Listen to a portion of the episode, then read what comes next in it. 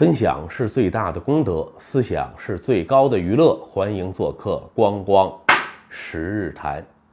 书接前文，上一期的节目最后，光光抛出了一个观点，说我认为现在咱们社会审美的趋于中性化，或者叫阴性化，是由于现在媒体从业者当中女性比例啊所占太高。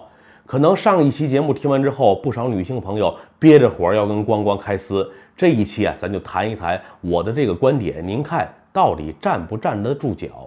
每一个新闻媒体的从业人员，可能我们都已经感同身受地发现到了，在自己所供职的新闻机构当中，女性人员的比例啊是越来越高。也有相关的研究人员啊进行过这方面的数据统计啊。如今我们中国现在媒体传播业女性所占的比例啊，已经高达了。百分之六十一点七。那今天我想和朋友们分享的就是为什么我们会造成今天媒体从业人员当中男女比例的失调，以及为什么光光认为女性从业者过多会导致我们整个新闻传播界审美能力的日趋下降，造成今天传媒业女多男少的现象。咱要从源头上看，还得追溯到我们的大学专业里面去。咱看一看各个院校学文科的这些专业。女生的比例，它就远远多于男生。有一个说法呢，可能很多人认为已经是定论了，就觉得好像女生啊性格内向、沉静，能够静下心来死记硬背，所以更适合去学文。对这个说法上，反正光光是完全无法认同。我至今也没察觉到女性她在学文方面有哪些比男性天然的优势。因为文科专业的学生，他毕业选择的时候，那么进入传媒界、新闻界是一个主要的出口。你想，它本身从货源上来讲，就是女的多，男的少。那今天我们的呃传媒机构里，女性从业的者的比例多呢，也是一个自然的结果。可是第二个原因啊，才是光光认为今天我们这个传播业整个阴阳比例失调最主要的一个原因。就是因为收入水平和职业发展的规划，迫使了大量的男性从业者逃离新闻界。那么新闻从业，咱们如果是迈出校门的那一刻，你选择了这个行业，会收获一份自豪感。为什么这么讲呢？因为我们这个行业起薪来讲，是比你进入其他行业的同学要高上一些的。但是新闻业最大的一个瓶颈在于，我们这个行业天花板过低。那么你起薪是比别的同学高，可是三年之后，人家的收入已经成倍数增长，你却发现自己五年甚至十年收入水平上并没有一个质的变化。从职业发展规划上来讲呢，如果选择做了一个媒体人啊，你会发现我们这个行业里上升渠道是非常狭窄的。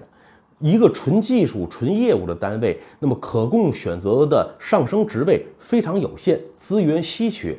而现在我们都市人的这种生活压力感、生活成本日趋高涨，男人呢，你毕竟是有养家的负担或者叫义务，所以从职业的发展规划和收入水平两个方面，现实压力迫使男性朋友啊纷纷选择了转行跳槽。去进入那些可以快速的让自己获得更多现实成长的一个新的行业。那近两年啊有大量的优秀的媒体人啊，或者选择了创业，或者投入了新媒体的怀抱，离开了传统媒体，造成这种大离职的局面。主要原因就是刚才我说的，大家对于收入和职业发展规划双重的不满意。这还不是我的一厢判断。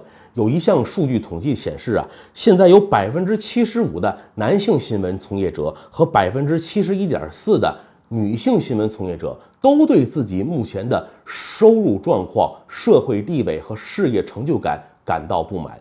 可是相比较男性呢，女性她更有毅力和耐心啊，选择待下来。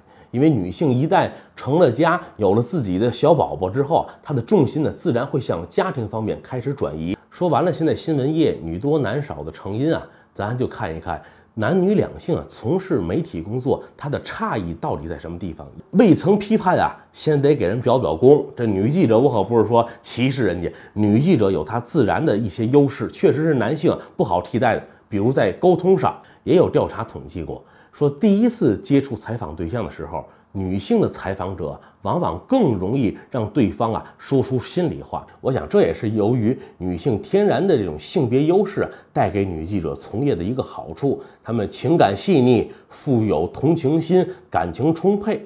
这是女记者啊相对于男记者一个一大优势。再有一点区别就是男女两性是天然认知上的差异在哪儿呢？就是大家呀对各自感兴趣的点啊本来就不同。不有一句话说，男人来自火星，女人来自金星啊。当然了，今天的金星也可能是来自男人。女性记者更感兴趣，更容易引起他们重视的都是哪些点呢？你比如像情感故事、家庭新闻以及社会民生新闻，所以我们所谓一些偏软性的新闻。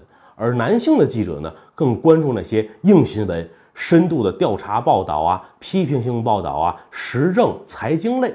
那女记者她所关注的这些点啊，也导致她在做新闻当中啊，强调的是一种感情化、娱乐化、呃细腻化和碎片化的一种倾向。那除了上述刚才我讲的男女视角的兴趣点、关照点不同之外，女性还有一些其他的特征啊，也主导了这个行业现在的走向。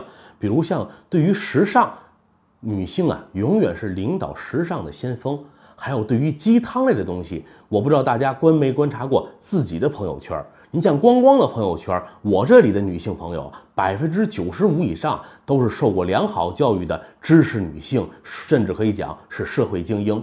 但是我看他们转发朋友圈的文章啊，有一个特点，其他的时候可能大家还有职业呀、行业呀、层次的一些区别。但是唯独对这种鸡汤类的小散文、小品文，不论年龄大小，不论你的学历高低，也不论你所处的社会阶层是一个什么位置，只要是女性，对于鸡汤文，我发现是全没有免疫力。举一个具体的事例来说吧，像去年百岁的文化老人杨绛先生过世。老先生过世的当天呢，我们的朋友圈就被刷屏了，各种悼念文章。今天说这话，也把自己的朋友圈给得罪了。他我的朋友圈里啊，也是被悼念杨绛老人的文章给刷屏了，而且每一篇转发呢，必然要写上几句自己的哀悼啊这种话语。看的时候，光光的心里又开始越发的有点幽暗了，因为很多的评价，很多哀悼的话，当时我一看就明白。转发的这个人，他根本就没读过杨绛先生的作品，对杨绛乃至于杨绛一家的过往生平啊，他也根本就不了解。对于一个根本你不了解，甚至说你根本就不感兴趣的人，你干嘛一定要转发关于他的文章？干嘛一定要写上自几句自己关于这个人的评价呢？我想。这就是我说女性对于鸡汤文和追逐时尚，她们天然特性所带来的。基于女性的这些特点，我们现在的整个新闻业出现了一种什么样的倾向呢？就是所有新闻都朝着娱乐新闻来做。再举一个例子来说，咱们每年两会期间都要有一个外长的例行发布会。咱们现在的这位外长王毅先生，那却是公认。气质风度俱佳的资深老帅哥一名，那我们看一看关于这几年王毅外长的每一次例行的新闻发布会。这些女性的记者朋友，她们最热衷于传播的、最关注的点是什么？女记者们，她们所关注的就是王毅外长本人。哎呀，外长今天的衬衣好漂亮啊！外长今天的领带好帅气啊！这个发型真漂亮，等等等，包括人家王毅外长自己晨跑锻炼的一个照片啊，都在女性记者的朋友圈里被疯转。这就是我认为为什么女性记者从业比例过高，导致我们整个社会审美能力或者叫趣味性啊，在不断下降。就是一切新闻、一切世界都在朝着娱乐化的方向去迈进，无娱乐不新闻。我们当然需要娱乐，每个人的生活离不开娱乐。但是如果我们的生活、我们的新闻只是充斥着娱乐，那到底是喜剧还是悲剧呢？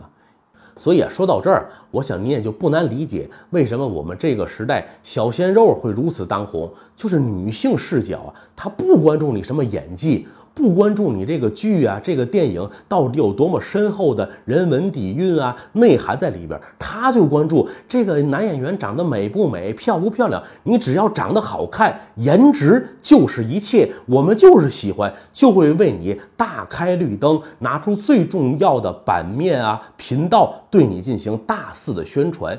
这我想就是女性从业者在新闻传播业占据高比例所带来的一个必然结果。有一个编剧叫汪海林，就是写那个《一起来看流星雨的大哥，那也算雷剧老祖宗了。汪海林啊，在某一次的编剧论坛上说过一句话，那句话说的挺狠。他说：“现在中国的文化界已经让女流氓们给攻陷了。”当然，这话我认为说的也是过于极端和片面。可是潜藏背后的原因啊，真是不无道理。鉴于女性从业者在传播业、媒体界这种居高不下的状况，所以我们的新闻生态、我们的文化生态会越来越走向一种阴柔化、中性化的趋势。如果性别比例失调的局面不进行改观，我相信这种阴柔化。中性化的社会审美会一直持续下去，而且会愈演愈烈。那如何调整这种性别比例的失调，让更多的男性从业者或者回归，或者可以坚守在新闻传播领域呢？其实也没有别的办法，症结呢还是刚才我说的，你要从经济收入和职业发展前景上给人以更多的信心。如果我们媒体从业者，我们的收入水平、我们的社会地位还可以重回十几年前、二十年前媒体黄金时代那个局面，我相信会有越来越多优秀的男性啊加入这支传播大军的。至于广大天下有志于从事新闻、从事文化事业的那些妹子们，我倒是劝各位啊，好玩的事儿千千万，何必单往文化圈里扎呢？你们要实在没有什么可玩的呀，光光愿意舍身饲虎。如果您有什么想和光光交流的，可以订阅我的同名公众号“光光十日谈”，那里有光光撰写的文章，以及关注我的个人微博“光光打耳光”。